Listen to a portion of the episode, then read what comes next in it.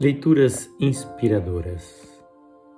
Leitura número 57. A visita relutante. Linda Schwitz. Acompanhei a enfermeira corredor abaixo, mas sentia-me meio desanimada.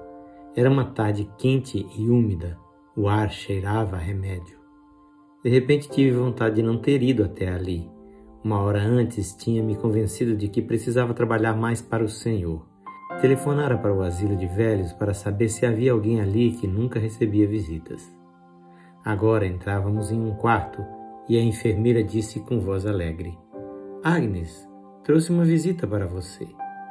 Deitada no lado estava a velhinha mais feiosa que eu já vira.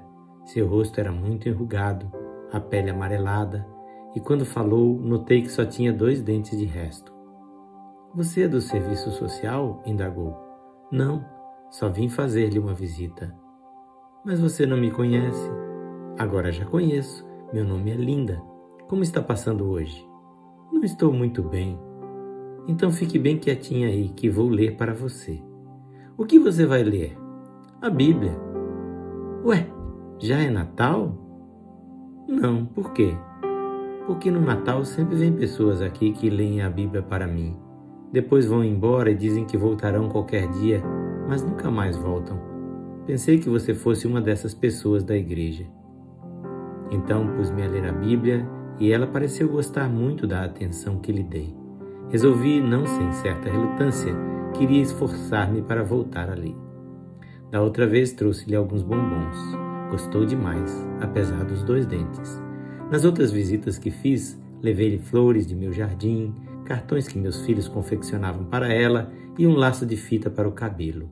Às vezes dava uma passada rápida para um breve bate-papo.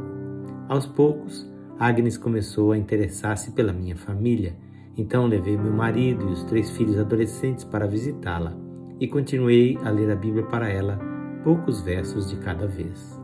Quando fiquei sabendo que estava para morrer, procurei passar mais tempo em sua companhia. Certo dia, estava lendo o capítulo 14 de João. Na casa de meu pai há muitas moradas. Vou preparar-vos lugar. Quando ergui o rosto, vi que seus olhos estavam fechados. Então comecei a afastar-me na ponta dos pés. Espere, disse ela. Volte aqui. Estou aqui, Agnes. O que é?